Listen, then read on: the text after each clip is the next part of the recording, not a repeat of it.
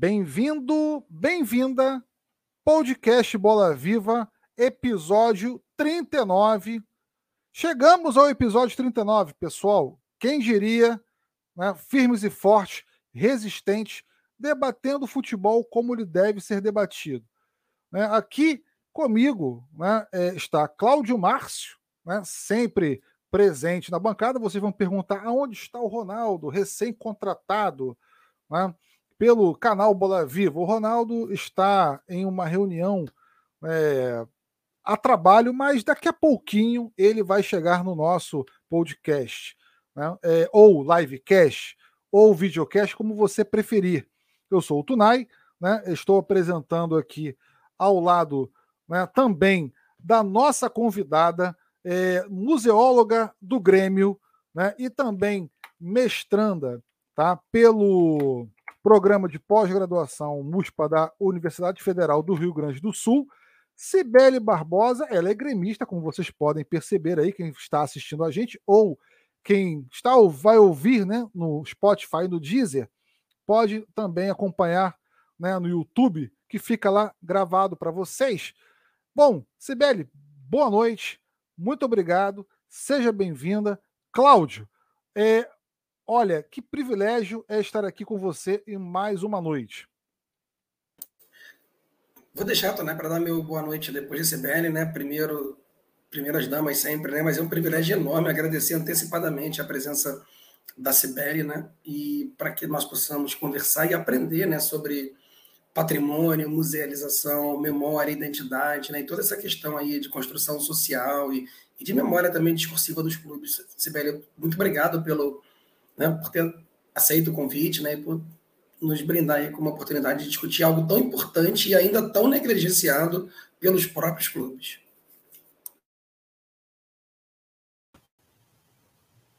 Boa noite, pessoal.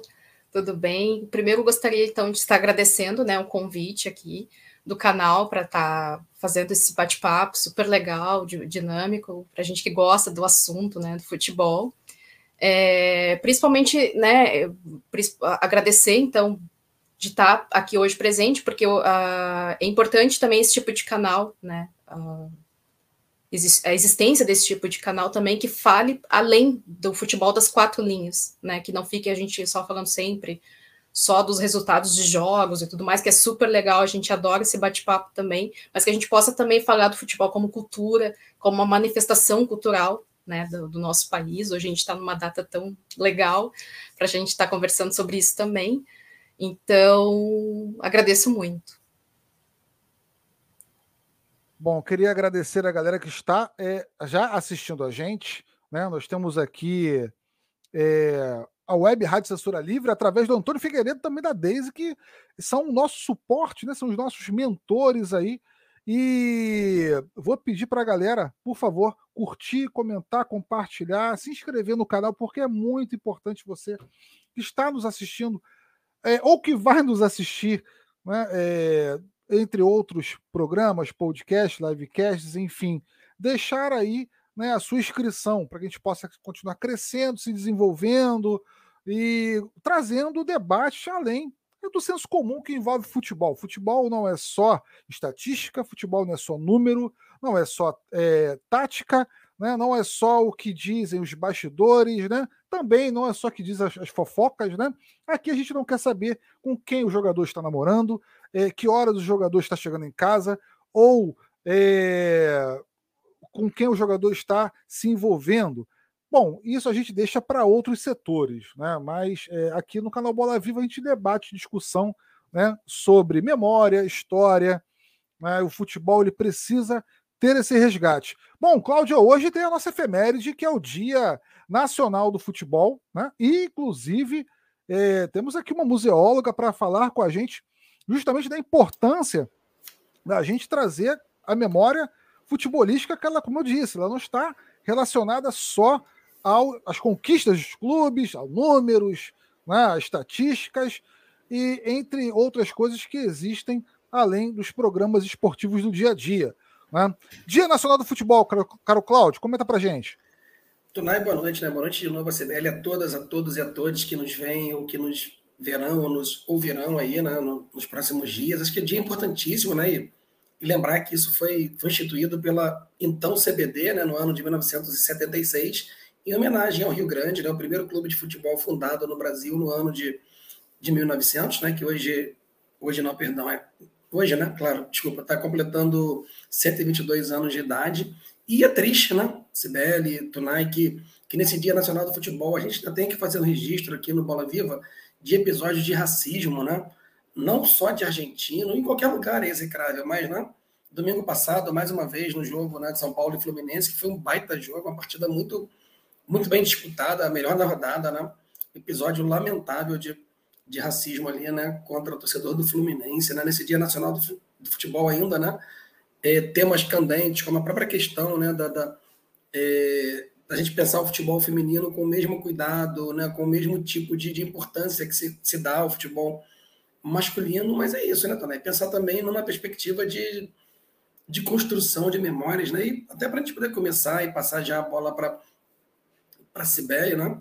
pensar né, o quanto que, que esse dia também nos, nos faz pensar nos lugares que são construídos aqui nesse país, né, para tratar da memória ou até para calar, para esquecer, né, esse, esse, diálogo tão tão rico entre lembrar e esquecer, né, como diria a filósofa Jean-Marie Gagneban e o próprio é, historiador, né, Pierre Nora, né, nos lugares de, de memória que são tão são tão caros aí, né, nós professores também amantes do do futebol, cara, importante né, nesses espaços que estão sendo construídos e muitas vezes né, é, negados né, para essa discussão e, e, e, de quem faz essa construção, né, como é que isso é feito, de todas as perspectivas. Mas, perdão, que é bem me alongando, né, hoje a gente tem que muito mais ouvir do que propriamente falar e dialogar com a, com a Sibeli. Mas eu acho que vai ser uma noite especial e eu estou super grato e, e muito motivado né, para conversar com, com ela, contigo também, com todos que estão nos, nos vendo e ouvindo sobre né,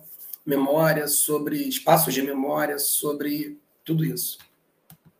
É isso. Vamos lá, Sibeli, o entrevistado, a entrevistada aqui é você, né? Não sou eu, nem o Cláudio. Então, fala para a gente aí do seu trabalho, né, do seu dia a dia, é com o futebol, né, na pesquisa, na memória, nos estudos. Vamos nessa. Ah, legal, gente. É, realmente, né, Cláudio, hoje é um dia super especial, né? A gente está comemorando essa data tão importante. Uh, e está sendo um dia super legal, né? Porque a gente está vendo assim um, um, boom assim de material, de histórias e tudo mais sobre, sobre, a data, assim, que é muito interessante, né? A gente que gosta também dessa parte da história do futebol, que bah, eu estou vendo muito material muito bom sendo divulgado hoje.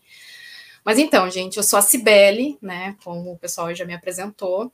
Eu trabalho no Museu do Grêmio, Museu do Grêmio, futebol porto-alegrense, que fica aqui no Rio Grande do Sul, então é um time né, que rivaliza aqui com o Internacional, que provavelmente vocês já devem ter ouvido falar, né, da nossa rivalidade Grêmio-Inter, né, gremistas e colorados, mas uh, eu não me considero uma pessoa completamente assim 100% clubista, né, eu até estava falando com o pessoal mais cedo, eu, eu gosto de futebol, gosto muito mesmo, eu estudo as, as histórias também dos clubes dos outros de outras partes do país, não fico restrita só a Grêmio, eh, Grêmio, basicamente, né? Mas eu gosto de saber muito o que está acontecendo nos outros clubes e tudo mais, porque, gente, essa, o futebol no, no, no, no Brasil é muito rico, né? E a gente acaba uh, descobrindo histórias, assim, super importantes.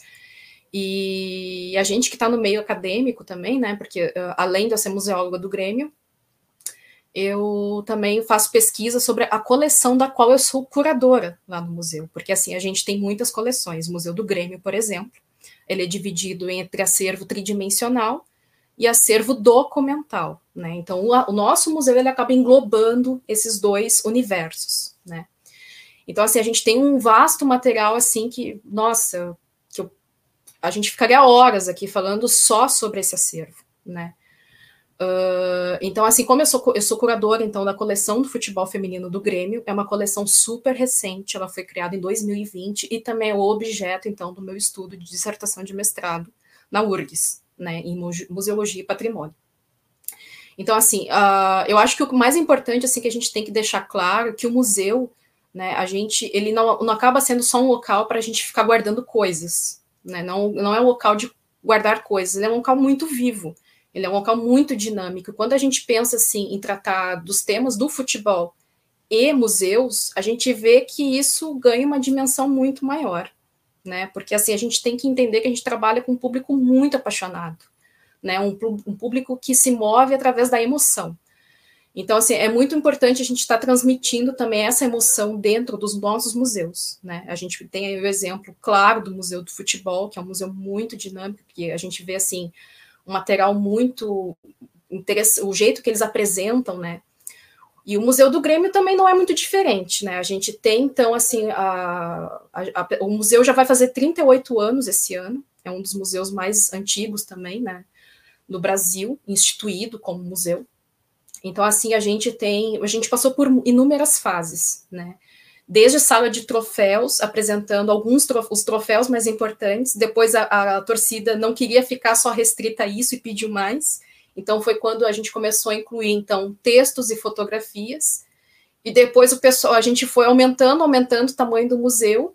E, e assim, a gente passou então também, né? A gente tem que pensar assim nesse movimento do futebol é por isso que eu estou sempre trazendo essa palavra movimento. Porque o multifutebol é isso. Assim como a gente estava ali no estádio olímpico, né? Primeiro foi a Baixada, depois passou para o Olímpico, depois passou agora para a Arena. Então, assim, a gente está sempre em movimento nesse espaço urbano. Né? Então, assim, a gente tem tanto material para pensar também, uh, se a gente for passar, pensar em futebol, né, dentro dessa malha urbana uh, e tudo mais. Então, assim, a gente tem, nossa, a gente tem uma infinidade de coisas. Então, assim, então, tentando voltar, né? O que, que eu faço, né? Exatamente.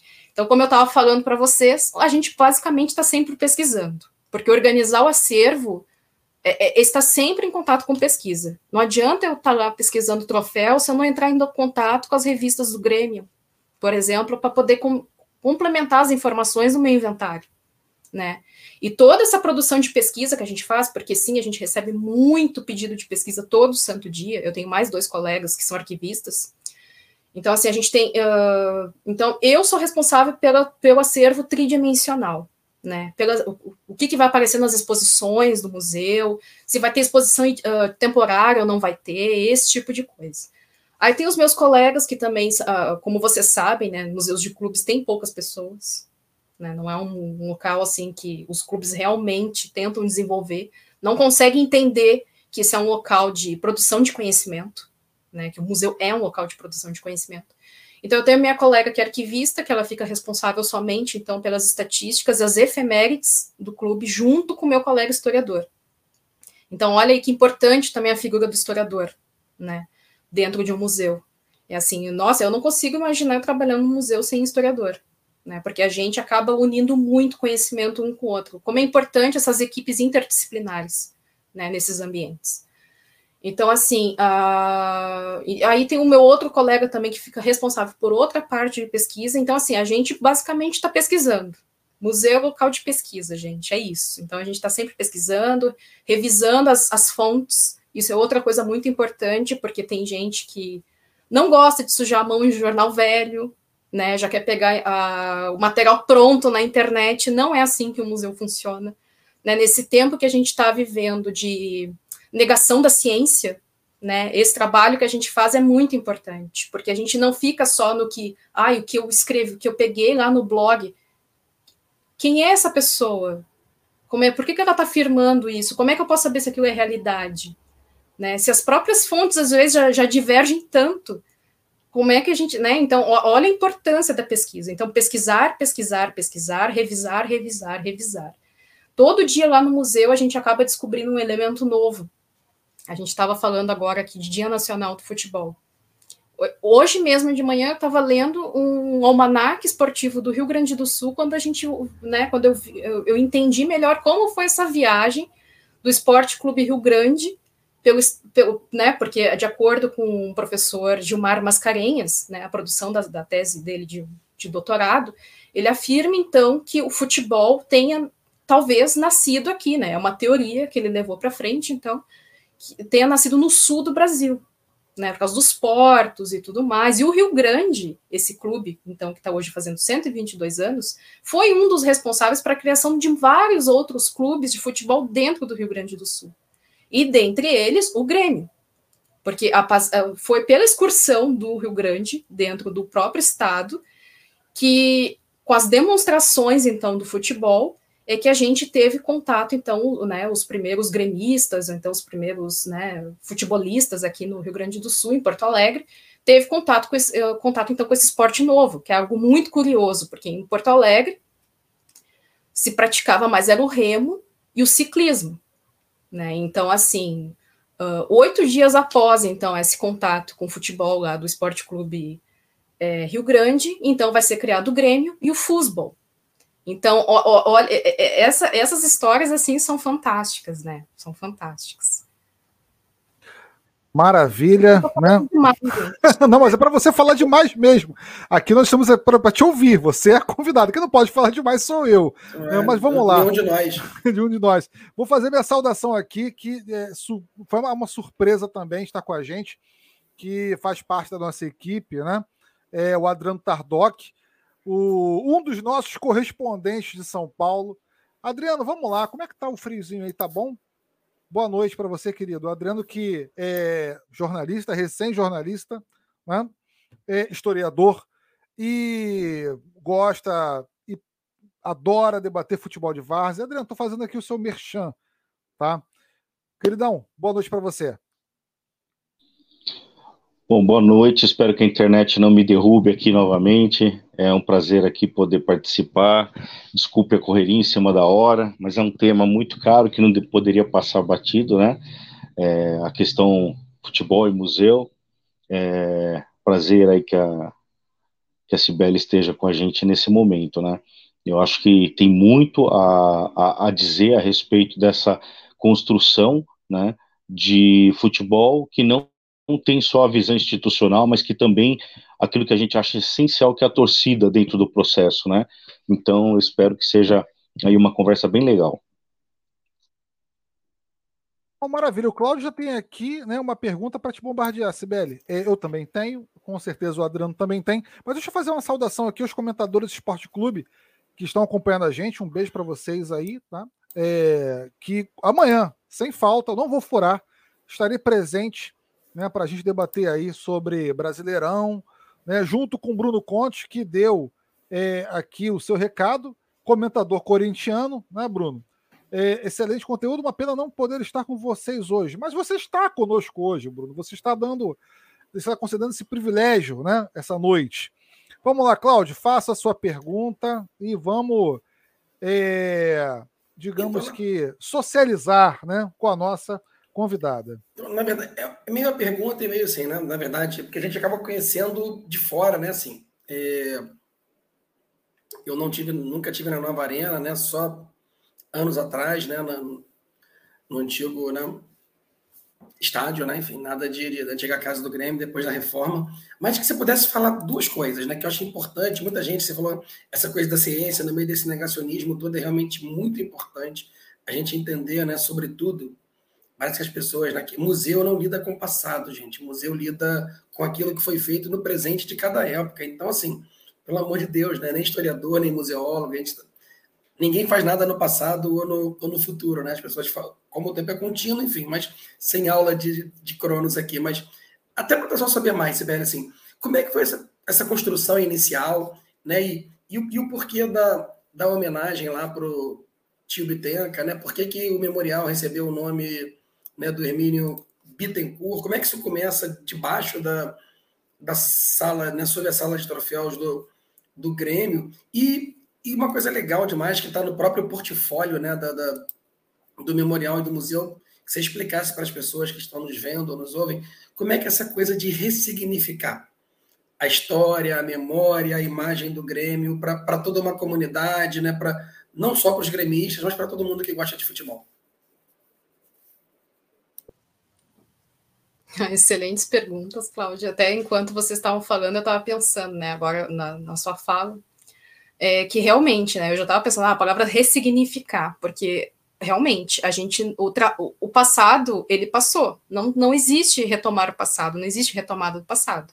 Existe ressignificação desse passado.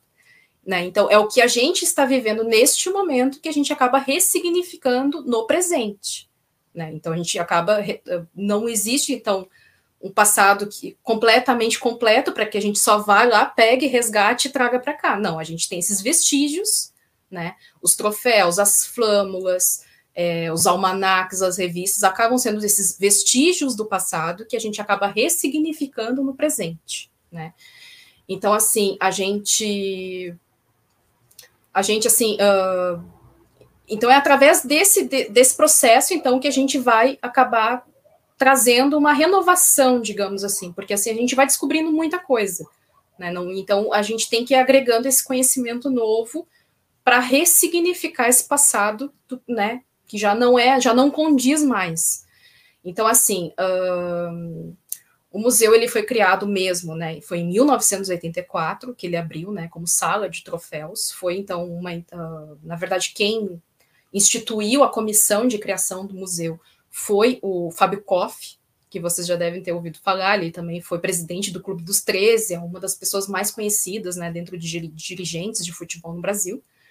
Então, assim, foi a intenção assim desse, dessa aula assim mais antiga, né, do Grêmio, porque assim, a gente tem que levar em conta também, pelo que eu já encontrei de vestígios, é que o Grêmio sempre se importou muito com a memória. A gente, até a dona Ema, que era assim, uma das, das pessoas, uma das criadoras do museu, né? Porque o museu teve uma comissão, não foi só o, o tio Bitenca, né, como tu citaste, que foi uma, uma figura extremamente importante para gente, porque assim ele era uma das pessoas assim mais envolvidas com a história. Ele foi uma das pessoas também que inventariou a, a grande parte dos troféus do Grêmio, junto com a Dona Ema e junto com o Hermínio Bittencourt, o Hermínio, quer dizer, o Hermínio Bittencourt é o tio Bitenca, mas junto com o Henrique Amabile, né, que são, é, já eram pessoas assim, já eram os nossos velhinhos do museu, que eu, né, que eu até estava comentando com o pessoal antes, né? Se não fosse essas pessoas, o museu não existiria. Né? Então, foi a luta dessas pessoas para que existisse esse, esse espaço, então, principalmente da Dona Ema, eu acho que a figura da Dona Ema ainda é tão importante quanto, porque ela que lutou pelo museu, assim, ela se aposentou há pouco tempo e lutou pelo museu durante 30 anos sem receber um centavo do clube. Como ela era conselheira, fez um trabalho, assim, né, totalmente, assim, gratuito para o clube. Que, imagina, a gente vê alguma coisa assim acontecer hoje em dia, né? Ainda mais no, no futebol mercantilizado que a gente vê por aí. Então, assim, é...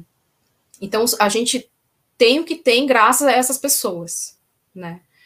E, e enfim, daí é, o museu foi criado então só em 84, mas já tinha então esses vestígios, né? De sempre essa vontade dessas pessoas que eu acabei de citar para que existisse esse espaço mesmo. Então a gente deve então a esses guardiões da memória, então que a gente chama eles também dos nossos guardiões da memória. Uh, e depois o Grêmio, o museu ele foi passando por fases, né? Porque não foi suficiente a sala de troféus lá em 1984.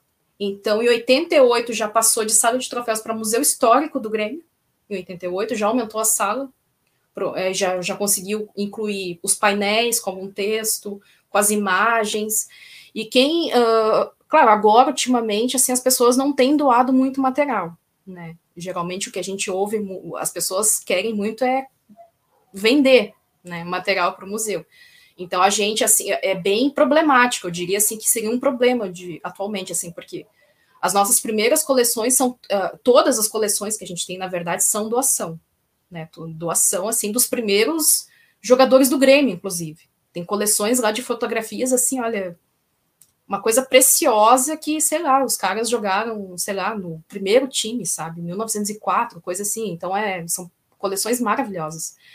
E realmente assim, houve esse chamado então do museu lá nos anos 80, então, né, chamando toda a comunidade gremista para colaborar com o museu.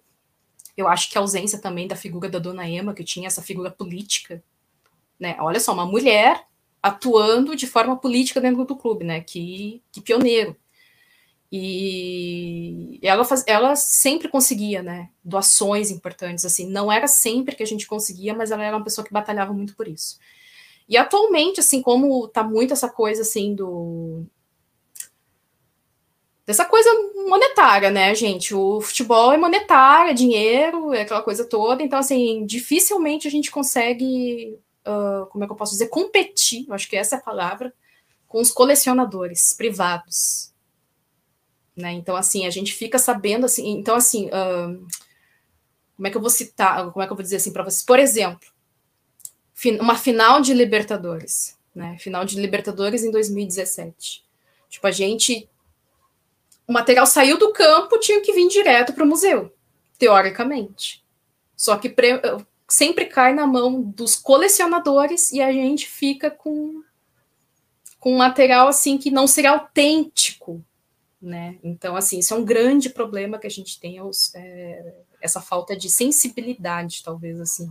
O material que você disse, Sibeli, é o que? Um, talvez um uniforme, né? uma camisa, é um, uma, um short, né? um meião, uma medalha.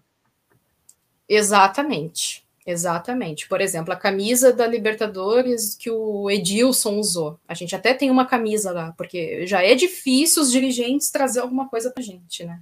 Que sai lá do vestiário direto para nós. As bolas, eu acho que é a única coisa 100% autêntica que a gente tem. E mesmo assim, a gente vê que aquela bola ali não foi tão usada no jogo. Então, é alguma sobra que acaba vindo para a gente. A gente fica sabendo das coisas que acontecem por fora. Então, assim, é, na minha concepção, é isso é desvio, né? Desvio de material do clube para benefício de alguém. Então, assim, aí depois a gente consegue algum material que não é tão autêntico assim, apesar dos dirigentes dizerem que é, vai para o museu em exposição, aí depois os mesmos colecionadores vêm dizer: ai, não, essa camisa aqui não é original, porque o original está comigo. Aí, dá, aí a gente não pode dizer nada, né? Tem que ficar naquele silêncio, assim, tipo, tá, pois é, o que tu quer que eu faça, sabe? Tipo, mas é, são coisas que a gente não discute no meio do futebol e que é bem problemático. Vamos lá, vamos fazer aqui a leitura aqui do chat, né? É, vou passar depois a bola para o Adriano fazer a pergunta dele. Uh, Bruno Conte pergunta o seguinte, né? Antes de fazer a saudação ao Leandro, grande Leandro Aparecido que está é, tá chegando aí com a gente mais uma noite. Obrigado, Leandro. E ele tem um informe para você, Sibeli. Terminou agora, Brusque 1, Grêmio 1. É, e aqui, ó, Bruno Conte pergunta. Isso é provocação, hein? É, pode ser, né? É, existe algum tipo de colaboração entre historiadores dos grandes clubes para a união ou montagem de um acervo do futebol brasileiro como um todo? Foi uma boa pergunta para o do Bruno, né? Isso, é, é pergunta. Se bem, só antes de você responder a, a do Bruno, Tonai, só para a gente não perder o gancho do que você falou, isso me incomodou muito, porque eu na, já tive, no, não no do Grêmio, no Museu do Futebol, na, na no Centro de Memória do Vasco, no Museu do Futebol aqui no Maracanã, já tive também no Museu do Mineirão, alguns desses espaços de memória. E aí eu queria não emendar, né? Como você falou dessa, dessa perspectiva aí dos colecionadores, atravessadores, sei lá como é que a gente pode chamar essa galera. O quanto que isso impacta, assim, é, e o quanto, você já disse que é pouco, né? Até para contratar gente, enfim.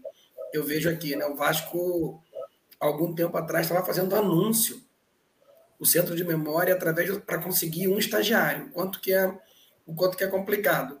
Mas é, poxa, né, é, é inimaginável você imaginar, você falou, né, a camisa do Edilson, sei lá, fosse a do Luan, de qualquer um daqueles jogadores ali, né, do, do, do Grêmio de, de 2017. É, qual o compromisso do clube, enquanto instituição, de não permitir que esse tipo de. Até como diretriz mesmo, né? já que você tem um, um espaço de memória, um lugar de memória, de ressignificação da, da história do, do Grêmio, e, e, o quanto que essa mercantilização aí dos colecionadores, né, que estão a serviço só mesmo, do mesmo jeito que acontece hoje, infelizmente, né, no Grêmio é muito legal que você tem um espaço, né, ainda sem lugares né, marcados, mais populares para o torcedor, né, que não pode pagar por um lugar tão gourmetizado, o quanto que essa mercantilização, essa perspectiva né, de, de, lucro em cima né, da, dessa memorabilia toda, desses vestígios aí da, do jogo impactam negativamente aí na construção do acervo do, do Museu do Grêmio. Vamos lá, deixa o Adriano emendar a pergunta aí. É, Sibeli, isso aqui não é uma inquisição, tá? Somos apenas curiosos. Vamos lá, Adriano. É, bom, é, eu acho, o que eu achei bastante importante quando eu li aí sobre o museu é o trajeto do museu, né, de uma sala de troféus para um espaço de memória e posteriormente para um museu, né? Porque a Cibele como museóloga sabe bem que existe às vezes os delírios das pessoas de falarem assim, ah, vamos fazer um museu, né? Como se fosse a coisa mais simples do mundo, né?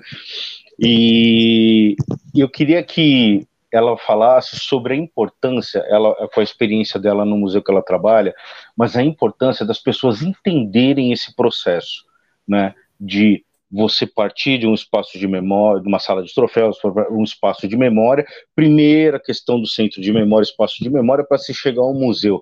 As pessoas entenderem que museu não é algo tão simples, né? E que existem etapas a se chegar.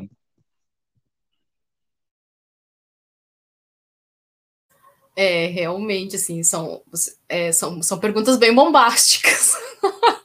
Gente, você tem todo o tempo para responder. Galera... da forma que Gente, você quiser.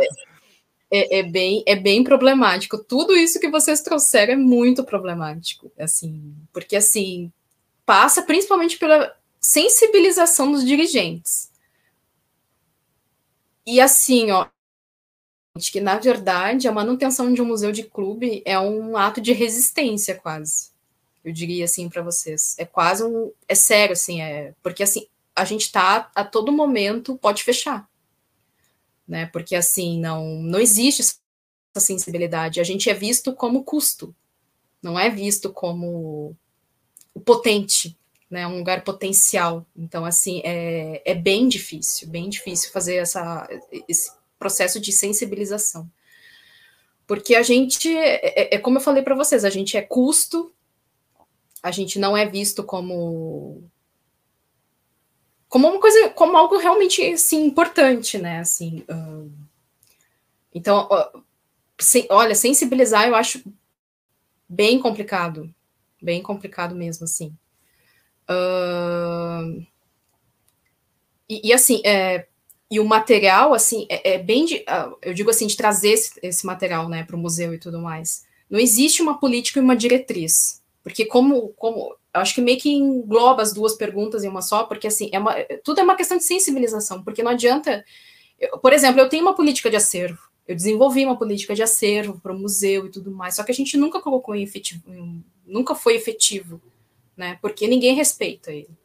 Então, assim, é, é bem complicado a gente ter esses documentos, né? Os profissionais, eles produzem essa documentação, a gente tenta falar com as pessoas, mas as pessoas não, não entendem a linguagem. Parece que a, linguagem dentro do clube é a linguagem do dinheiro, basicamente. E, ao mesmo tempo, para a sociedade, parece que a gente não está fazendo nada. Né? Parece que a gente está lá dentro do museu, sei lá, fazendo o quê? o dia inteiro. Até um, uma vez a gente até já ouviu assim, que a gente estava colecionando papelzinho.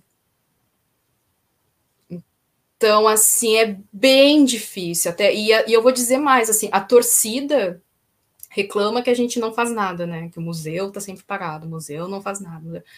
Mas assim, a gente, a gente, quem gera material, as efemérides e tudo mais, que é postado todo dia no site do Grêmio, tudo bem que essa parte da comunicação daí a gente só repassa o material. Aí o pessoal da comunicação depois que vai tentar colocar na linguagem mais acessível. Mas tudo parte do museu.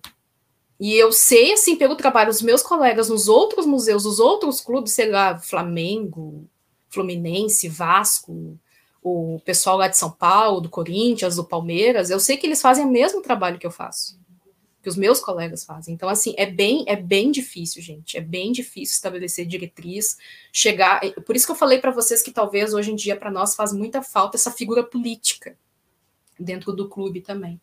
Essa figura, né, que, que vai lá e batalha, assim, porque é, a dona Ema era a senhorinha que estava lá sempre enchendo o saco, batendo na, na porta lá dos dirigentes e tudo mais para conseguir o material para gente, porque não adianta, o, o pessoal de fora vai continuar sendo priorizado e não o museu, né? O que é um absurdo, realmente. Não sei se eu respondi todas as perguntas. Bom, acho Senão muito gente, bem, né? Vamos lá. Senão ó, a gente dá continuidade aqui no debate também. Vamos lá, ó. Marco Antônio de Freitas Ramalho Júnior Grande, Marco Antônio. Saudações, meu amigo, tu não é grande Marco, né? meu grande amigo aí da educação do estado do Rio de Janeiro. Né? Parabéns pela brilhante iniciativa de discutir temas tão poucos considerados pelo, pelos dirigentes de clubes e pela própria CBF.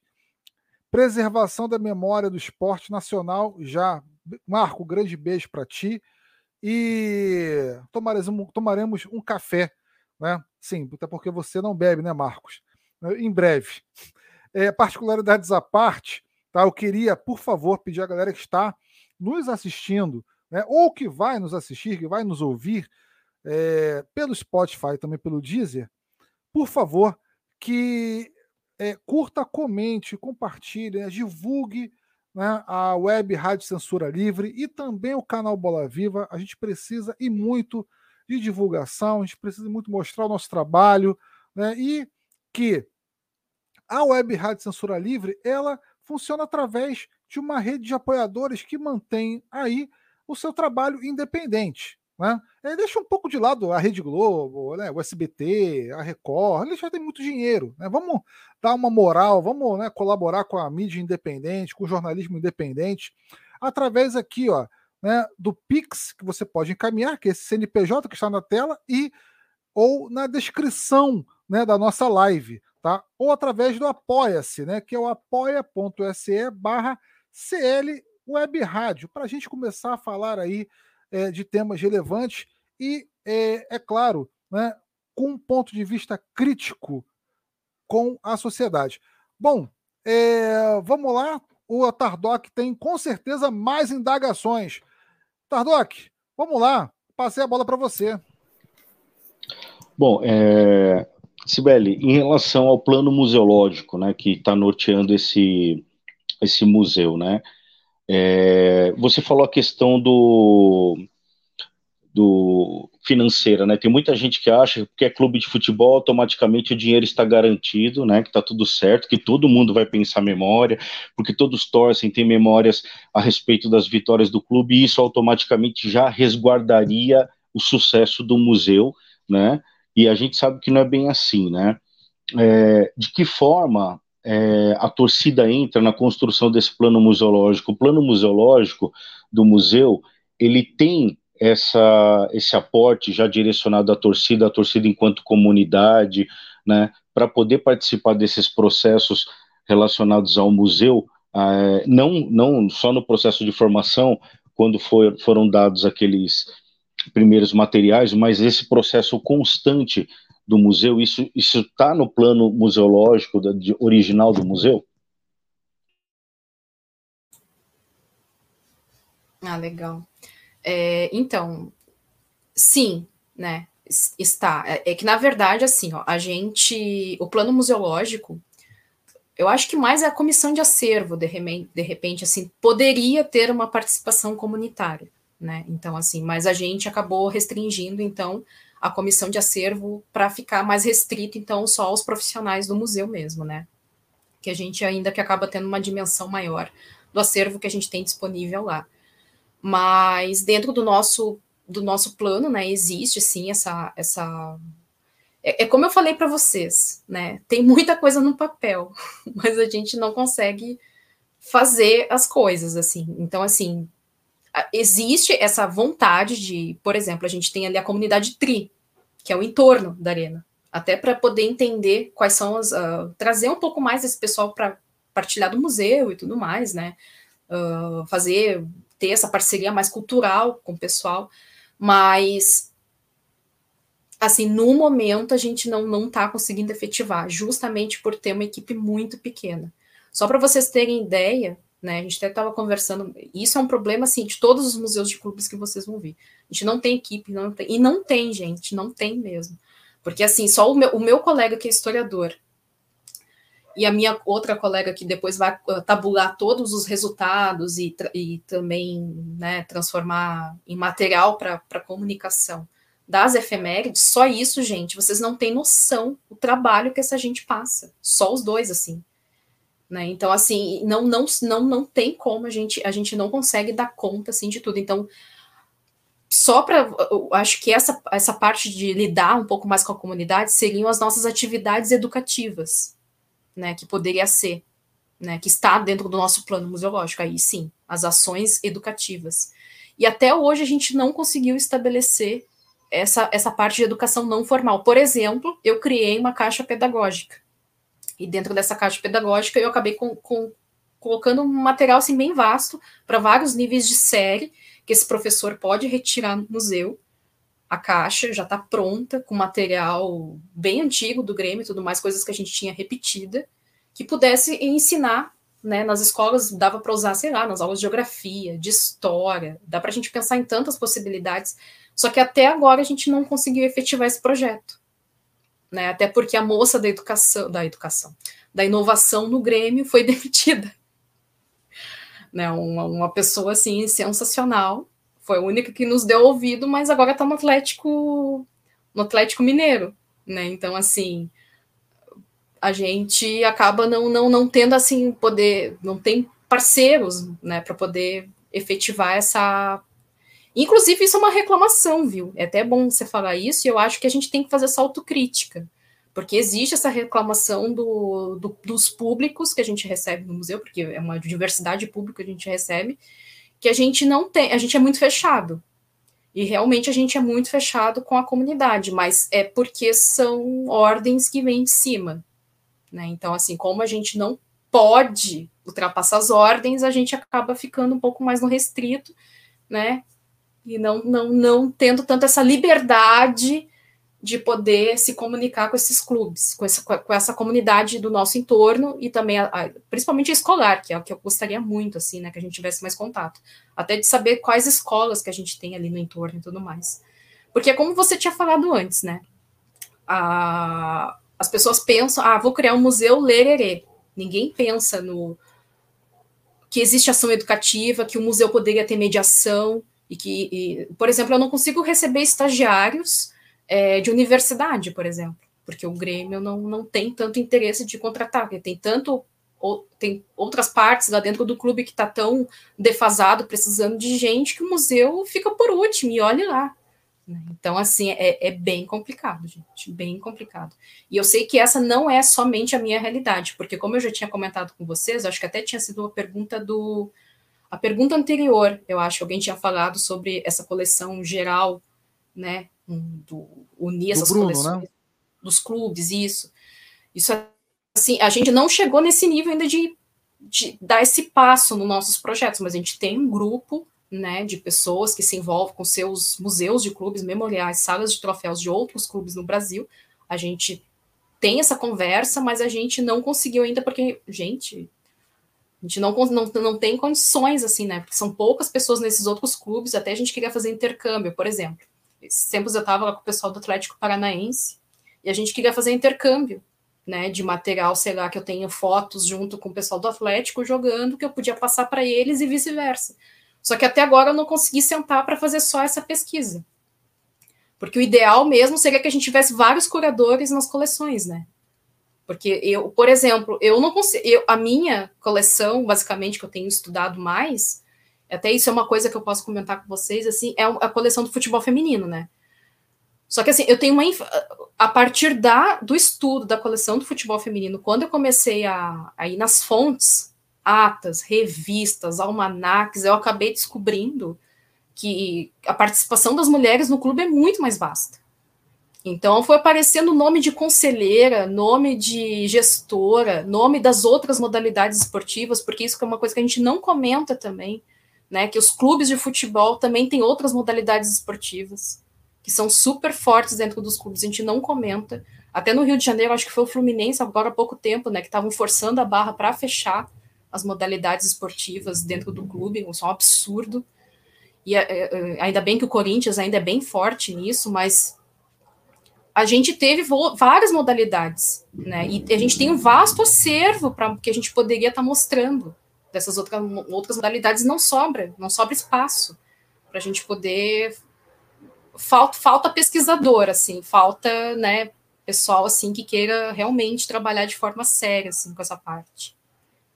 Não sei se eu, se eu respondi, gente, senão a gente vai dando sequência. Não, vamos dando sequência e assim, tá ótimo, né? É, o debate é muito legal. E você citou, é, o Cláudio quer fazer uma pergunta com certeza, né? Até porque ele deve ter um bloco, né? É, do tamanho é, do estado do Rio de Janeiro para perguntar para você. Vamos lá, você citou o Gilmar Mascarenhas, o Gilmar Mascarenhas que se despediu aí tragicamente em 2019, né, um acidente né, foi é, fatal, né, enfim, uma tragédia, um acidente de trânsito, né, enfim. O Gilmar que era um baita pesquisador do futebol e fazia uma da Universidade do Estado do Rio de Janeiro, né, do Instituto do, de Geociências né, e Tecnologia, né, do, do, Centro de Tecnologia e Ciências né, da UERJ, e fazia uma relação muito legal com é, o futebol né, e também com a cidade. Né? E, Sibeli, assim, eu queria fazer uma, uma pergunta, tá?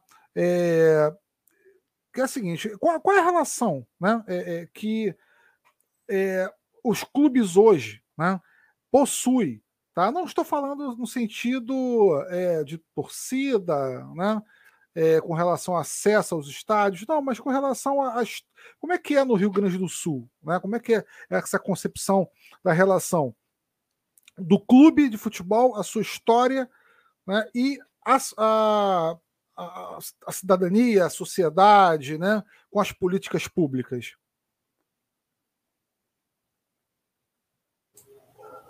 Você quis dizer dessa relação dos estádios também é, pelo... com os estádios, dos clubes, né? com a cidade, com a sociedade, né? Porque eu vejo aqui no Rio de Janeiro algo muito restrito, né? Não é um debate amplo, ele não consegue furar a, entre aspas, bolhas, né? Dentro dos próprios clubes. Eu não sei se essa é a, a mesma concepção que eu tenho, né? É, com o do Rio de Janeiro, com o Rio Grande do Sul, né? Com outras regiões. Eu acho que agora está muito pior a relação, né? mas muito por conta dessa arenização. Eu acho que as arenas fecharam muito, porque agora é aquilo, a gente foi transformado em consumidor, né? Então tem que pagar para fazer o tour, tem que pagar para entrar no museu, tem que pagar para respirar na esplanada. Então, assim, gente, pelo amor de Deus. Então, a relação antigamente dos estádios com a comunidade, não só do redor, mas eu me lembro assim que eu ainda cheguei a conhecer um museu antigo, memorial do Grêmio Antigo, que era no Olímpico, e a vida intensa que era dentro do Olímpico, né? A gente tinha uma intensidade de vida que era uma, uma loucura. Tipo, a gente tinha, sei lá, e eu não tô falando de, de jogo, gente, eu tô falando assim de, de vida bem de cotidiano.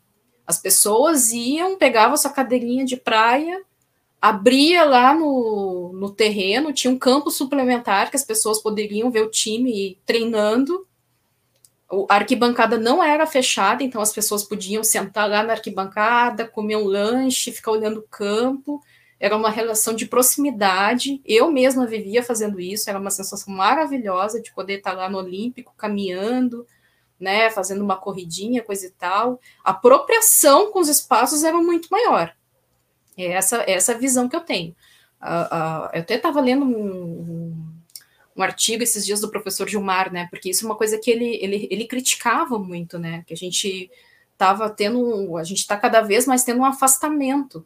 Então, até uh, quando eu estou caminhando lá na esplanada, na arena, é um absurdo, sei lá. Às vezes as pessoas não têm condições de ficar pagando um pacote de tour. E as pessoas, ah, mas eu queria tanto ver o campo. Olha, moço, lá no café, num cantinho, de repente dá para te ver uma vista muito parcial do campo eu tenho até vergonha de falar isso para as pessoas, né? Porque. E, e, o que, que, é a relação também do, do. Porque agora parece que os jogadores são superstars, né? São super-humanos. E, e, eles foram completamente afastados do público, eles não têm uma relação mais junto com como era antigamente ali, que tu via o cara, né? Podia, sei lá, conversar, pedir um autógrafo, agora é tudo uma dificuldade. E, e não é só para o público, os públicos, não, a, a, torcida, ou então, né, o pessoal que a gente recebe lá, muito turista também. É para tudo, até acho que até os funcionários do clube, assim, a gente não, não, não tem assim uma. Pode caminhar até uma parte, depois já não pode mais, então assim. É, é uma relação de muito afastamento. Não tem mais aquela apropriação do, do espaço urbano como a gente via antigamente, né, com esses estádios mais abertos. Então tá, tá bem difícil. Você acredita que esse afastamento né, é, do torcedor, da comunidade, né, é, da sociedade, com a memória dos clubes, isso vai afastar o sentimento né, de paixão, de afeto é, por esse clube? Vai afasta né, é, o clube né, é, como do seu torcedor? Aliás, o torcedor quando é com relação ao futebol em si? Olha, pela minha experiência, pelo que eu acompanho lá, eu acho que diminuiu um pouco, mas não. É, é, eu acho que esse sentimento e tudo mais não mudou. Né? Até porque assim a gente, eu, pelo que a gente percebe lá, que a gente acaba, a gente tem muito contato com o pessoal que faz o tour, né? Que o tour é separado do museu e tudo mais. Mas é, a gente vê assim uma apropriação muito grande das famílias que vai e, e, a, e inclusive até no uso do museu assim se eu, se eu contar para vocês que até pouco tempo as pessoas se casavam no museu tipo e escolhiam um museu como lugar para fazer então assim a gente vê aí também uma apropriação né bem diferente de um espaço de memória porque a pessoa acaba se sentindo a, a pessoa acaba casando num lugar assim porque pensa nossa que legal né eu estou convidando o clube para fazer parte da minha vida, de uma certa forma, de, uma, de um rito de passagem que para mim é muito importante. Então, assim, são, são aniversários, já aconteceram no museu também.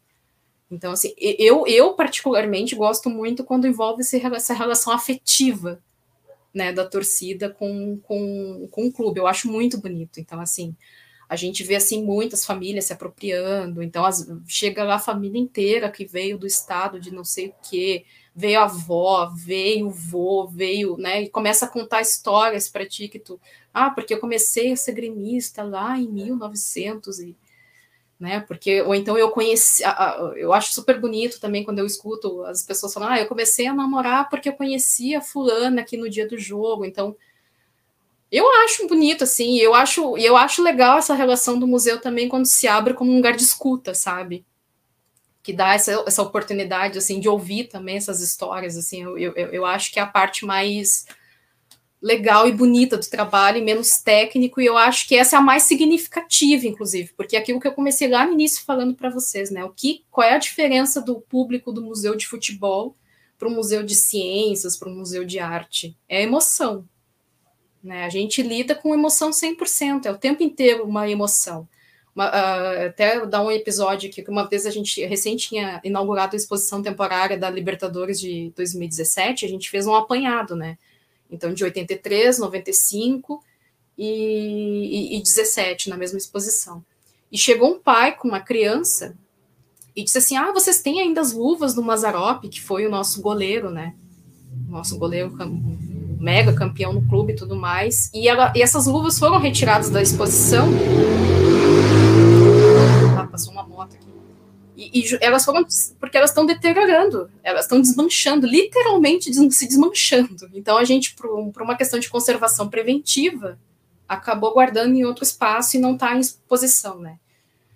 E daí ele disse: Ah, vocês têm dessas luvas, né? Porque eu queria mostrar para o meu filho. Gente, eu fui subir lá em cima e trouxe aquelas luvas e era nós três chorando, sabe? Então, assim, eu acho que acho que essa que é a parte mais boa.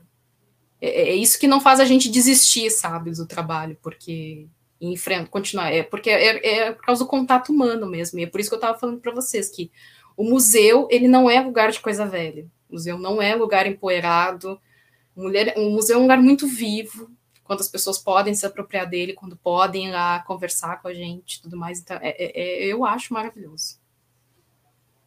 Bacana, Cláudio, passa a bola para você, depois eu passo a bola para o Adriano. Então, poxa, eu fiquei ouvindo aqui, né? E, é, poxa, pensando tanta coisa, né? É, você estava falando, né? Até coloquei aqui no nosso chat aqui interno é, a dificuldade que os próprios clubes, enquanto instituição, criam, por exemplo, né? Vou falar do Vasco, que eu conheço um pouco mais. Para uma escola pública, aí o museu tem que mandar ofício, senão o aluno de escola pública vai ter que pagar. E, e é caríssimo aqui, né? Assim, seria 20 reais para um aluno de escola pública, só para o só pro tour, tirando espaço de experiência. É, é surreal nessa né, gourmetização aí nesses espaços. Mas eu fiquei pensando, né, você falando da comunidade, me veio, né, mesmo não sendo gremista, mas amante do futebol, é, o quanto que é importante né, nesse lugar de memória também garantir o, o lugar de fala para a comunidade. Seja no Grêmio, no Vasco, no Corinthians, no São Paulo, no Botafogo, Volta Redonda, Manaus, assim, é, o quanto que o clube né, perde, de repente, por todo mundo que vem aqui, sei lá, explica o que é ser Grêmio para você e criar todo um patrimônio imaterial. né, dos milhões de apaixonados pelo, pelo tricolor imortal, ou pelo gigante da colina, ou pelo tricolor do Psi. E assim, ia te perguntando, né, você já falou que não tem, eu entendi, né? É, se é tão difícil trabalhar com a própria questão do patrimônio né, material, das coleções é, e das trocas, né, também tinha sido pergunta do Bruno, como é que você faz? Já falou que não tem gente, né? Assim, e, e até mesmo para realçar essa importância ainda, não só do futebol feminino, mas da mulher na construção desse espaço de memória, para poder trazer para o Museu do Grêmio, para o Centro de Memória, essa perspectiva imaterial dos gremistas das diferentes gerações, da própria questão da emoção, do sentimento, né? de pedir as luvas, como você falou, mas de repente alguém que, que quer voltar mais e, ó, sei lá, eu tenho 80 anos, se for um senhor ou uma senhora, você tem alguma coisa daquele título lá do, dos anos 40, 50, 60? É, como é que a gente faz com toda essa dificuldade, né? Como é que vocês fazem para poder trabalhar a questão do, do patrimônio imaterial aí com a comunidade?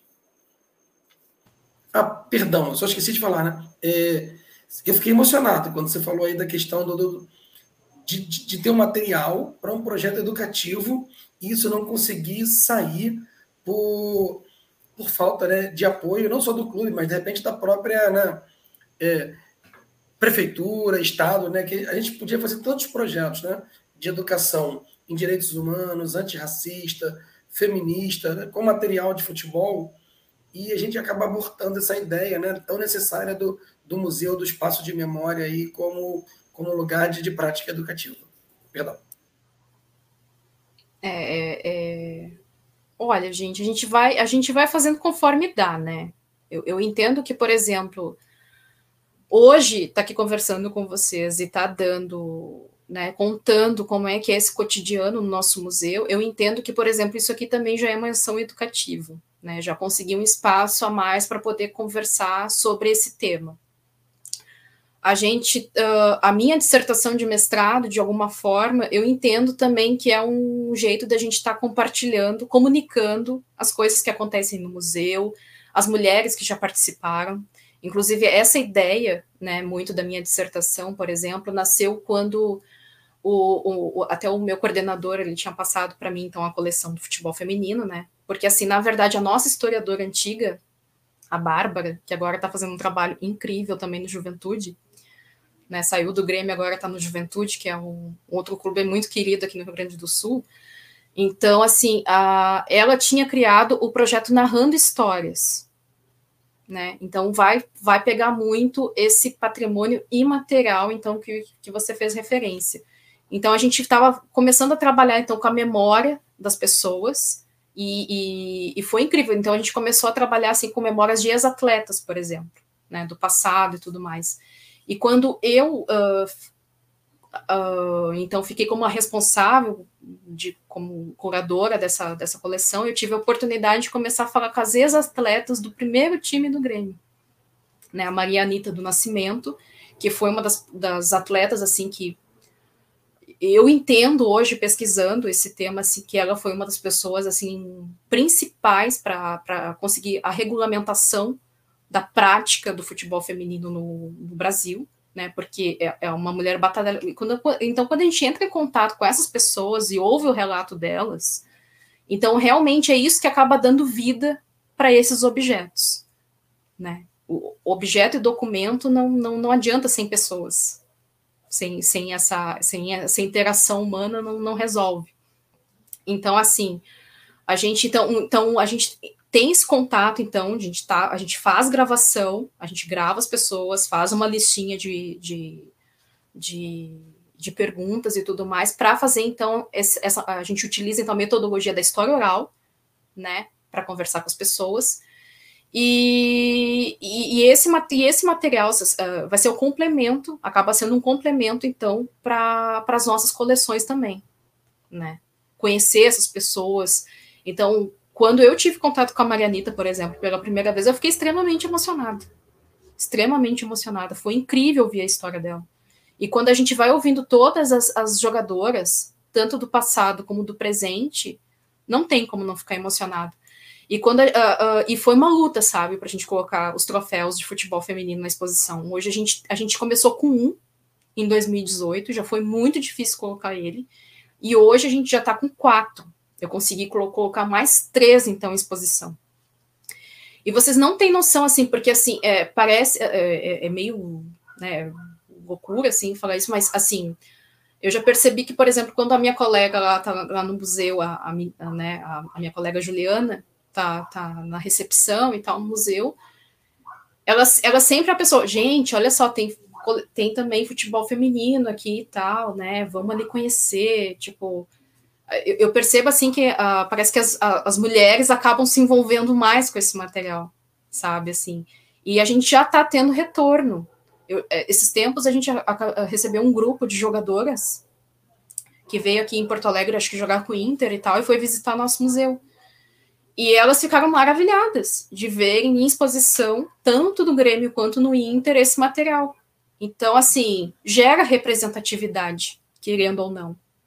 Né? Então, assim, uh, a gente acaba, então, devolvendo, então, um pouco para a sociedade desse nosso trabalho. Parece ser bem pouquinho, mas, assim, gente, isso já traz, assim, uma, uma emoção muito grande, assim, para a turma toda lá do museu, quando a gente consegue dar esses pequenos passos. Sem dúvida. Adriano, você emenda?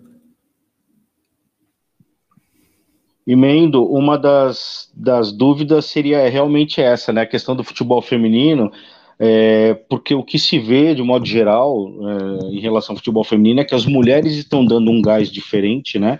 Na, no consumo de futebol nos clubes. E, e, é incrível, assim, com o tempo em que isso está acontecendo, os clubes ainda não conseguem explorar, né? essa, esse interesse é, das mulheres para além da questão comercial, né? Já querem lançar coleções de roupas, coleções de não sei o quê, mas não conseguem é, é, explorar essa participação da mulher ou não tem interesse por conta da estrutura, né? De tentar manter uma velha estrutura e aquela coisa toda, né? E é interessante a gente ver museólogas, tanto aí quanto. Perdão, caiu? Voltou, quanto museólogas em diversos museus de futebol espalhados pelo Brasil, mulheres à frente dos trabalhos, né? Isso é, é incrível, assim, né? É, o que, a pergunta, bom, enfim, você falou um pouco dessa questão, né? É, você falou da relação afetividade, né? Eu trabalhei como coordenador no Museu da Cidade de Salto, aqui no interior de São Paulo. Eu fazia esse relato muito rápido. E na Copa do Mundo de 2018, é, nós decidimos fazer uma, uma pequena exposição apresentando os dois times da cidade, né, que, eram, que são times que se enfrentavam, aí, é, aquela clássica rivalidade, era o Guarani e um outro não lembro. Aí nós colocamos os uniformes mais recentes, o que a gente conseguiu, e uma apresentação, né, que passava numa tela, feita pela museo, a, a historiadora do museu, né, e aí é, foi vetado o trabalho dela em outros momentos, e quando eu estava lá na gestão, eu peguei o trabalho dela, só coloquei um texto introdutório apresentando o trabalho, porque eu estudava futebol enquanto historiador, e tocamos essa exposição. Na divulgação, isso foi para a rádio local, e eis que um dia chega um táxi na porta do museu e desce um senhor de 92 anos, né, que mal conseguia andar, que foi o é, jogador do, do, do, do, primeiro time do Guarani. Esse senhor não saía da casa dele para nada. Então, quando ele ouviu na rádio, que ele era aquele bem tradicional que ouvia o rádio ainda, e a rádio da cidade, que tinha uma exposição, ele foi lá, ele foi sentar para ver as fotos antigas. Eu até mudei a rotação para ficar mais lento para que ele pudesse ler na, na tela as coisas que ele foi ver, né? Então, ele foi, ficou lá 10 minutos, viu as poucas coisas que tinha e foi embora. Então, assim, o futebol mobiliza muito essa, essa questão afetiva. Você imagina para tirar uma pessoa de mais de 90 anos que está dentro de casa, né? Então, é, é aí é que reside a força, né, desse, de, é, desse trabalho, né, que a gente procura fazer. E a outra pergunta é uma pergunta que talvez possa ser bastante espinhosa, mas ela tem que ser feita, né? Colecionadores. A gente sabe o que envolve esse mundo de colecionadores. Vocês em algum momento conseguiram fazer parceria com estes colecionadores, muitas vezes danosos para a memória do clube, no sentido de, olha, nós vamos fazer uma exposição, nós precisamos dos objetos que você tem. E aí faz um trabalho com ele, faz um acordo com todas as suas prerrogativas e trazer o acervo dele e fazer a exposição. Vocês conseguem fazer, é, estabelecer essa relação de uma forma tranquila, ou isso é difícil, isso é impossível? Em que nível está você conseguir trazer material dos colecionadores para expor, ainda que temporariamente, no museu? Desculpa ter me alongado. Ah, então. É... Olha, é, é, é, é, complicado, mas assim, a, a gente está estabelecendo sim uma relação com os colecionadores, apesar das nossas ressalvas, por dizer assim. Mas uh, a gente procura ter uma boa relação, né? Porque a, a gente acaba, às vezes, descobrindo até um material bem antigo que a gente às vezes não tem, né? E eu vou dizer assim que para vocês assim que o acervo dos colecionadores está bem, mais bem equipado, né? Com as lacunas bem, mais bem preenchidas em questões de décadas e tudo mais, até de material de uniforme, que o nosso. Então a gente acaba fazendo sim esse intercâmbio assim, por exemplo, para os inventários, né? Uh, tem pequenos detalhes que às vezes eles entendem muito mais do que a gente, porque eles estão com contato assim tão ferrenho, né? Eles vivem praticamente o dia inteiro. Eles são muito especializados, que eu quero dizer, né? Digamos assim, tem um colecionador especializado em camisas, colecionador especializado em chuteiras, vamos dizer assim. Tem gente assim que, que tem que faz réplica de troféus e consegue ser especializado até nisso. É, é inacreditável. E eu acho assim que é, é, bem interessante. A gente no fim acaba, a gente tem sim uma, uma relação bem próxima, mas é mais de troca de informação exatamente do que empréstimo, porque assim, uh, eu não sei se vocês têm coleção, né? Mas o pessoal assim é bem apegado às suas coleções. Eles acham, eles não, não, não são meio restritos assim a ficar emprestando material, porque realmente tem medo de que alguma coisa aconteça, que a gente, enfim, por mais segurança que tem, às vezes eles se é um material muito antigo, eles têm muito medo, assim. Sibeli, deixa eu só fazer uma parte rapidamente. É, o, e vai, o que inviabiliza, às vezes, é o seguro, né? Eles fazem desde que seja feito um seguro, só que o preço do seguro não, não dá, porque o museu não tem dinheiro, né? Então é disso que se trata, né? Exatamente. E é, e é bem complicado para eles entenderem. Não só eles, como, sei lá, eu acho que toda. Uma vez eu fui fazer um curso de, de de produção cultural e eu tinha falado, ah, eu trabalho no Museu do Grêmio, né, já vou até com vergonha, daí o pessoal assim, ah, o nosso primo rico tá aqui, gente. E não é bem assim, não é nada disso. Não, eu, ficava, eu ficava, nossa, se eles soubessem o que eu passo, né? Tipo, não iam estar tá dizendo que a gente é, né, tem tudo isso, não. Mas, mas em geral, acho que é isso, assim, a gente tem uma, tem uma relação bem, bem boa assim, com, com, os colecionadores, a gente só. É que assim, a gente, a gente tem muita ideia. Nós e eles, a gente tem muita ideia de trabalhar em conjunto. E, infelizmente, às vezes acaba ficando invisibilizado, assim, tipo, invi inviável, na verdade, eu acho que é a palavra mais certa, porque, né, no fim, sempre a gente esbarra no mesmo problema que todo mundo tem, que é recurso. Né? Então, assim, como a gente também não tem autonomia para colocar uh, projetos para captação de recurso, né? Porque a gente não tem CNPJ próprio, o próprio clube não quer deixar que a gente tenha um CNPJ próprio, então, assim, dificulta bastante para a gente também andar com as próprias pernas, né? Então é, é, é, bem difícil, mas assim, a gente teria, a gente tem ideias, por exemplo, para o futuro, tomara que seja logo, de, sei lá, fazer mostras de camisas na esplanada, porque a gente tem a esplanada ali por fora do museu, ia ser super legal que a gente tivesse vários colecionadores sabe, expondo, como acontece no Museu do Futebol. Isso é uma coisa que acontece com bastante frequência, e seria um ponto de encontro, seria até uma, uma, uma chance assim da gente se relacionar com mais proximidade com essas pessoas também, né? De mostrar que o museu está aberto a, a receber. Maravilha, Sibeli, vamos lá, estamos chegando aqui a uma hora e nove minutos né, de podcast, livecast, videocast, como você ou vocês preferirem. Bom, vou fazer a perguntinha, né, para talvez para encerrar. Rapazes, se vocês tiverem mais uma, por favor, tá? Levantem a mãozinha ou escrevam aqui no chat. Enfim, é, se prontifiquem. É, Sibeli, vamos lá. Existe uma rivalidade intensa, né? É, a nível nacional né, entre o Grêmio e o Internacional.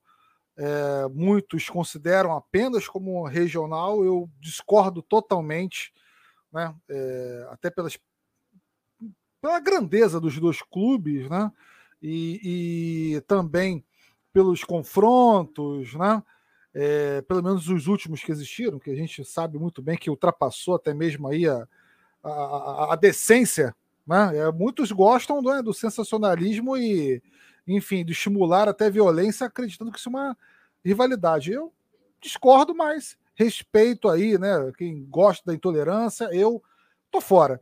Bom, com relação à memória, com relação à história, com relação a, a patrimônio, né? Existe um diálogo tá, com o internacional nesse ponto, com o propósito de é, estimular o, a memória do futebol rio-grandense? Existe essa, essa relação, né? fora, é claro, rivalidade, disputa, né? É, que a gente sabe muito bem né, que rola dentro né, do futebol. Sim, existe uma relação muito boa entre o Museu do Grêmio e do Inter, né? Os, a parte, pelo menos a parte cultural, eu posso afirmar para vocês que a relação é, é, é, ótima. Tipo, né? Até pouco tempo a gente, por exemplo, há pouco tempo o Museu do Futebol fez uma exposição itinerante, pouco antes da pandemia, e o Grêmio e o Inter expôs junto com eles, né? Então, assim, a gente sempre teve esse diálogo. Toda vez que a gente vai na universidade falar ou vai fazer qualquer coisa junto, a gente é Grêmio Inter. É, até todo mundo fala assim, a Grêmio Inter, meu Deus, mas estão sempre grudados um com o outro, não, não, não se desgruda. Disse, pois é, gente, até nisso. A gente vai para os eventos acadêmicos, né? Sei lá, o pessoal lá do Inter, a gente vai, a gente sempre fica o grupinho ali, Grêmio Inter. Então, assim, a gente sempre pensa assim, ó, no nosso lugar de cultura, todos são bem recebidos. Essa é a nossa é a nossa determinação assim nos dois museus. Né? Seja o gremista indo no Museu do Inter, seja o Colorado vindo no Museu do Grêmio, vai ser muito bem recebido. A gente não vai fazer esse tipo de. Não tem problema nenhum, né? Ah, chegou. Quem aqui é gremista? E, quem é Colorado? E, tipo, é, é E para todo mundo. Então, assim, é, então a gente tem sim uma relação de proximidade, realizar eventos juntos. Então, assim, a gente. A relação era, sempre foi muito próxima. Cláudio, passei a bola. É contigo. Opa, deixa eu aproveitar aí, já que o Tonai está né, limitando, cerceando as perguntas, né, Adriano? Fazer a última CBL já agradecendo demais, assim, uma, assim, poderia ficar muito mais tempo, tem tanta coisa, né? Quem sabe, de repente, uma, uma segunda oportunidade. É, você já tinha dito que acaba sendo mais fechado, né? Mas, por exemplo, como é que é a perspectiva de, de abertura do acervo do museu uh, para pesquisador. Você falou aquela coisa do pai que sensibilizou é uma coisa, né? sei lá, é, não só para trabalho acadêmico, mas de repente, né, é, a gente vai ter um entrevistado semana que vem, né, que é o José Renato Sátiro Santiago Júnior, que fez almanacs, né, o do São Paulo e o do Fortaleza.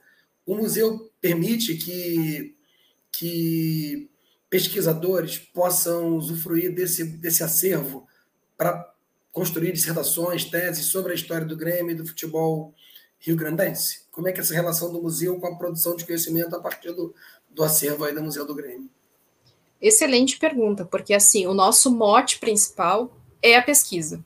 Então, assim, basicamente a gente está sem. É, gente, assim, ó, vocês não têm noção, a gente recebe muita pesquisa diária. Então, por isso que às vezes fica muito complicado, sei lá, poder se desprender para as outras atividades também. Porque, assim, tem pesquisador que pede coisas por e-mail, então, assim, às vezes a gente tem que assim, passa dias no, no toda, às vezes, se a pesquisa é muito comprida, por exemplo, sei lá, vai equipe inteira para dentro do arquivo, para dentro também da coleção dos objetos, para a gente ver o que, que a gente tem para mandar uma pesquisa mais completa possível se a pessoa não está aqui, né? Então, se a pessoa vem até o museu, a gente separa todo o material, com, a gente tem uma sala específica para o pesquisador, tem uma mesa gigante que a pessoa pode se espalhar, pode fazer o que quiser, tirar foto, se precisar que a gente uh, faça escaneamento do material, depois mande para eles, a gente também faz esse serviço. Então, assim, tudo realmente a gente não tem, a, às vezes, a parte de fazer umas as exposições, renovação de exposições, mas essa parte a gente está sempre, né, pensando muito, assim. Então, a gente está sempre recebendo, nossa, o que a gente recebe de pessoal de consulado, gremista que vem fazer pesquisa, então quer mostrar acervo deles que nem vão doar para o museu, mas querem mostrar para a gente. A gente vai lá e olha o acervo.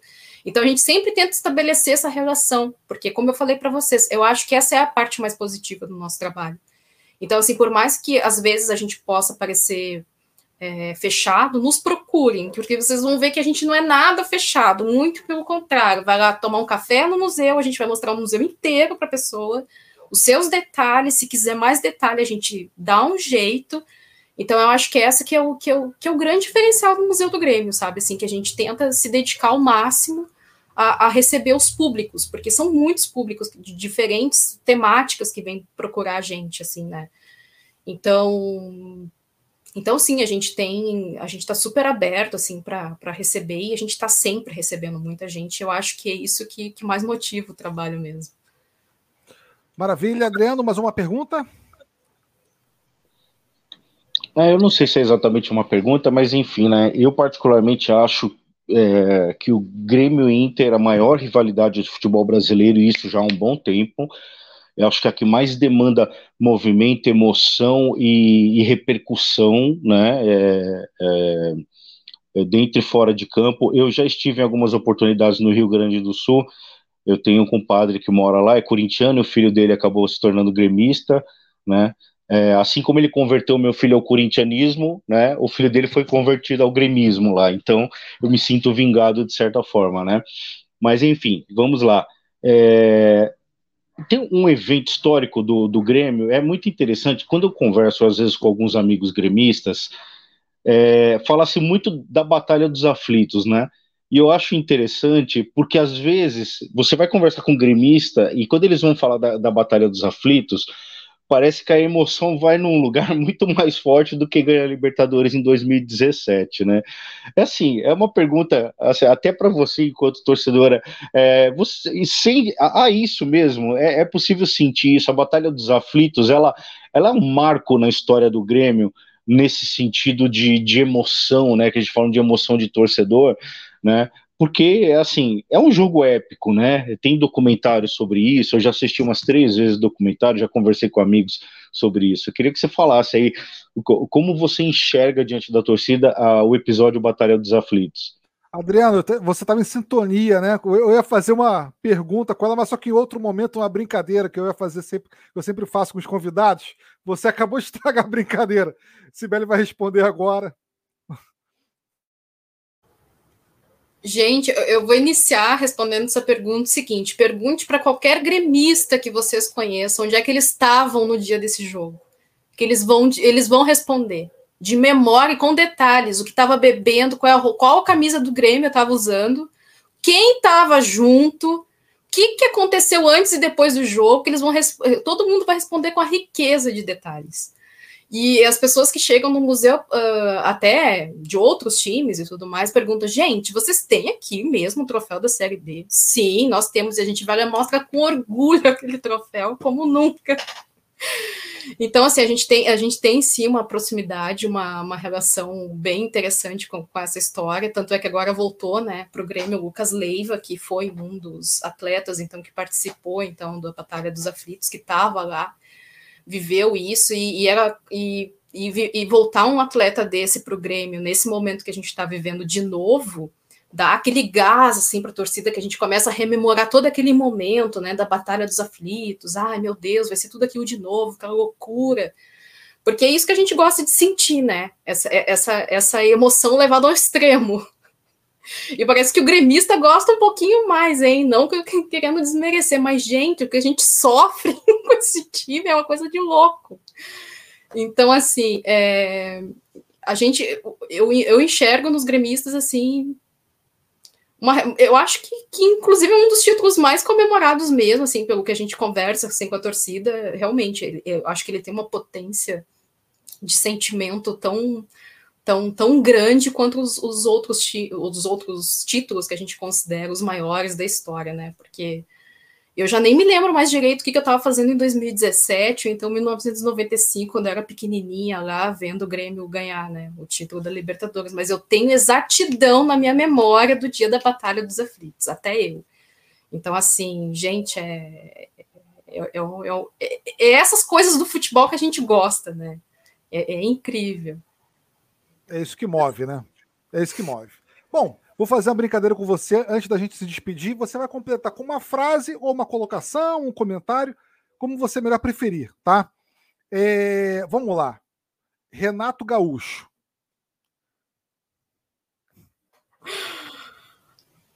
Ah, para não apanhar de ninguém, eu vou responder ídolo, né? Porra, eu não esperava outra coisa. Na verdade, Sibeli, ele te fez a pergunta de flamenguista, né? Não, não, não, não, Renato não, Portaluppi, meu caro. Sim, Renato, Renato Gaúcho é só para vocês aí no Renato Flamengo. Gaúcho é pra gente, é verdade, Cláudio, é pra gente, né? É pra gente. Eu queria ter a lembrança do Renato Gaúcho de 87, 93, né, 98, mas ele não deixou boa passagem aqui ano passado. Mas vamos lá. Renato Gaúcho, ídolo. Ídolo. Renato Portaluppi, Portaluppi, ídolo. Uh, Luiz Felipe Scolari.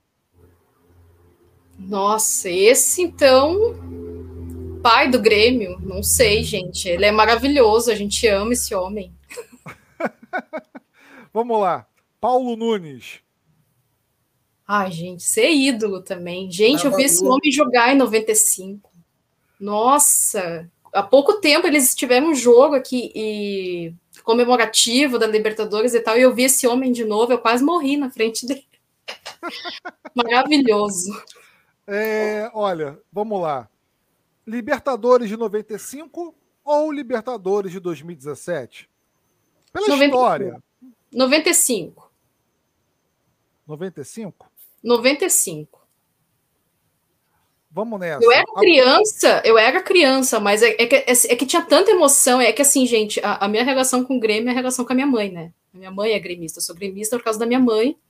E eu, e eu tenho a lembrança da, da primeira imagem do Grêmio, a minha mãe furiosa com o Grêmio, e na época ainda que o Renato tinha o cabelo comprido, uma, numa das passagens do Grêmio jogando, o Renato Portaluppi ainda jogando, com uma faixa e ele enfurecido dentro do campo, e eu, e eu nunca esqueci aquilo. E eu sei que aquele dia que eu virei gremista, então, assim, é, é essa memória, é, é, assim, essa questão do Grêmio, para mim, é uma questão muito família, né? Eu, eu, eu, sinto, assim, que eu sou gremista por causa da minha família. E, esse, e, os melhores momentos de títulos que eu passei foram com eles, né? Com a minha mãe e com meu irmão. Então, assim, nossa, 95 a gente tava muito junto aquela vez. Eu, eu nunca vou esquecer. Agora, vamos lá. A última pergunta também vai ser um pouco ingrata, mas antes, né? Te dou 10 pontos faltando 4 rodadas. Não, 10 pontos faltando 12 pontos, faltando que 4 rodadas para acabar o Brasileirão, o Grêmio em segundo. Né? Vocês estão na semifinal da Libertadores. Você poupa o time para jogar ou vai para pontos corridos para tentar ganhar? Ou não poupa ninguém? Não, eu Grêmio... não poupo ninguém. não poupo ninguém. Então tá Isso certo. O Grêmio é um time que eu gosto de poupar para ganhar liberta, né? É, o Renato. O Renato adorava poupar. Era essa parte que eu me irritava com ele. É isso. Olha só, agora a última pergunta ingrata. Ronaldinho Gaúcho. Traíra. ai, ai, ai. Vamos não nessa. adianta, gente. Pra gente sempre vai ser traíra. Não, não adianta. Vamos lá. Fala, Cláudio né? O Bola Viva, né? Um programa que, que não foge né, das questões importantes e deixar passar em branco, né? O CBL, se me perdoe. É, o Grêmio tão importante né, na questão da inclusão também aí, né? A Coliguei, uma das primeiras torcidas LGBTQIA+, né, Pedro, do Brasil. Né? Eu até brinquei com a Babalu aqui, que foi o apelido né, da, dessa torcida do Grêmio. Como é que tá, ou se é que tá, como é que tá no museu a questão da, da preservação, né? Da diversidade gremista aí de gênero dentro do, do, do espaço de memória do Grêmio? Ai, que pergunta ótima, ainda bem que vocês me lembraram disso, eu esqueci de falar. A gente tem um painel, a gente aqui no, a gente tem o primeiro e o segundo piso no museu. Uh, a gente atualmente, então, a gente tem 50% das nossas exposições finalizadas, né? Falta toda outra parte para ser montada e tal. Mas assim, a gente tem as partes principais, pelo menos, né? Que seriam então os troféus, todo o andar de baixo. E a parte de cima, então, são os uniformes, a torcida e os estádios, né? Que vai contar um pouco dessa história. E a gente tem um painel só, inteiro, de cima a baixo, só para Colligay. É o espaço mais odiado e mais amado no Museu do Grêmio. Isso a gente, assim, ó, não tem dúvida, porque, assim, o que gera de desde, ah, isso aí não devia estar tá aí, ou então, meu Deus, o Museu do Grêmio tem essa parte, que legal. Então, assim, a gente. E, essa, e é isso que a gente gosta, né? De justamente gerar essas discussões. Então, assim, sim, então o museu, a gente. E assim, o museu, é, essa parte já foi incluída desde o projeto novo, né? Apesar de existir aqueles boatos que foi um anexo, que foi construído depois, como uma jogada de marketing do Grêmio, para dizer que tem uma história bonita, não. Inclusive, a Coleguei já estava no, no antigo memorial né? Tinha uma foto menorzinha? Tinha, mas agora a gente deu um painel gigante só para eles. Então, assim, então a gente tem sim esse espaço, e, e assim, ó, eu vou dizer para vocês que dentro do nosso museu é a parte que mais gera trabalho acadêmico. O que tem de gente escrevendo tese, dissertação, TCC sobre a presença desse painel dentro do museu é, é são várias pessoas, inclusive a Luísa dos Anjos, né, que há pouco tempo também lançou um livro, que é Entre Plumas, Paetês, eu, agora eu não vou lembrar o nome de todo o livro dela, assim, mas é um, um livro que fala justamente sobre a Coleguei, sobre a, a presença da Coleguei dentro do museu, então a gente a gente tem um feedback bem interessante sobre essa parte. Maravilha, vamos aqui agradecendo a galera né, que é, acompanhou a gente, né, entrou no meio da live, né, mandou mensagem, né, Uh, Jussara Cavalcante, um grande beijo, boa noite. Vitor Prado, Vitor Prado está lembrando para você, Cláudio, que o Vasco está perdendo. Né? É desnecessária essa lembrança dele, né? Viu o Cláudio muito focado aqui com a live, ele acabou né, se desfocando. Mas enfim. É, Priscila Barros, gostando muito do programa de hoje, parabéns, pessoal. É a minha companheira, minha esposa que está assistindo lá, né? E outro canto da minha, da nossa residência. Uh, mulheres assistindo, né? Aqui a Cibele com a gente. É muito importante a participação né, do público feminino. Sejam sempre bem-vindas aqui no canal Bola Viva e curtam, comentem, compartilhem. Né? É, já quero agradecer a você, Cibele, tá? Pela presença, né? Foi um prazer, foi uma, uma honra né? e muito legal a discussão. Né, você que nos atendeu também depois da mensagem que nós encaminhamos, né, o convite que foi feito. E o canal Bola Viva é também a sua casa. Você pode ficar tranquila que você vai ser contactada outras vezes. Né? Sucesso da sua empreitada. Estamos na resistência. Né? Então, camarada Cibele, é, muito obrigado. E deixa, né, por que não, a sua dica cultural. Bom, gente, nossa, eu poderia falar horas aqui com você sobre dicas culturais também, mas eu assim, ó, eu vou frisar uma, porque assim, a gente apoia. Uh, eu não sei se vocês conhecem a plataforma E Museu do Esporte. É uma plataforma que existe, né, que tem várias exposições. Então, assim, a gente é o único clube que está presente nessa plataforma com uma exposição específica sobre futebol feminino né, uma pesquisa brilhante que foi feita pelo meu colega também, o Sandro Pazinato, lá do nosso museu. Então, assim, a, a gente tá com essa exposição, visitem essas coleções, porque tem exposição do Vasco, tem do Juventude, tem outros clubes também que vão entrar agora. Então, assim, mas quer conhecer a história do futebol feminino do Grêmio? Tá, tá disponível online também. Eu vou chamar também, aproveitar o espaço, assim, né? Quem, quem não sabe, quem possa estar aproveitando, a gente está entrando na última semana, então, para inscrição de trabalhos também no Simpósio Internacional dos Estudos de Futebol, do Museu do Futebol, que está na plataforma do Even 3. Então, procurem aí, pessoal, entre nas redes, nas mídias sociais do Museu do Futebol, né, para a gente poder estar tá se encontrando lá no evento, se não for presencialmente, talvez de forma híbrida, para que todo mundo que gosta dessa parte de história, memória, patrimônio, possa se encontrar também no evento. E a gente está disponível, viu, gente? Pode chamar a gente, vamos, se quiserem conhecer o museu um dia, é só falarem comigo, a gente está disponível. Maravilha, maravilha. Com certeza iremos um dia, né, Cláudio e Adriano, ou juntos ou separados, para o Rio Grande, né? E visitaremos sim, visitaremos sim o Museu do Grêmio, o seu trabalho aí no acervo, né? É, Cláudio, já agradecendo aqui a sua participação, muito obrigado e até terça-feira que vem, Cláudio. Muito obrigado, Tunai, mas sobretudo muito obrigado, Sibeli, cara, foi sensacional, assim, passou rápido demais, assim, né, tipo, podia mesmo, não é, né, é, só render láureas e flores, não, assim, foi, foi muito bacana o papo, muito, deu para aprender bastante, deu para trocar demais, né, assim, espero que a gente tenha mais oportunidades para conversar sobre espaços de memória, museus e tudo que é tão necessário nesse país, né, e anda sendo tão, tão abortado, diminuído. Te agradecer enormemente, foi, foi muito bacana. E agradecer né, ao pessoal que esteve conosco, que ainda vai estar, seja né, através do YouTube ou dos agregadores aí, o, o Deezer o, e o Spotify, né? Muito obrigado aí, continue lá, siga a gente do Bola Viva. Sibeli, obrigado demais. E minha dica vai para o nosso próximo entrevistado, né?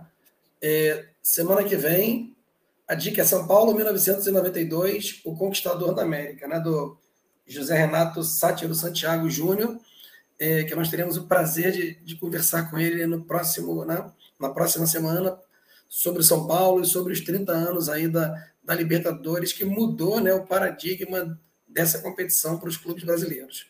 Paz e bem aí, saudações libertárias, uma boa semana aí para todo mundo. Adriano Tardoc que nos deu esse prazer aí da sua presença né, é, de última hora, né? Entrou aos 45 minutos do segundo tempo e decidiu. Adriano, beijo grande para ti, né? Deixa sua dica cultural e vamos que vamos.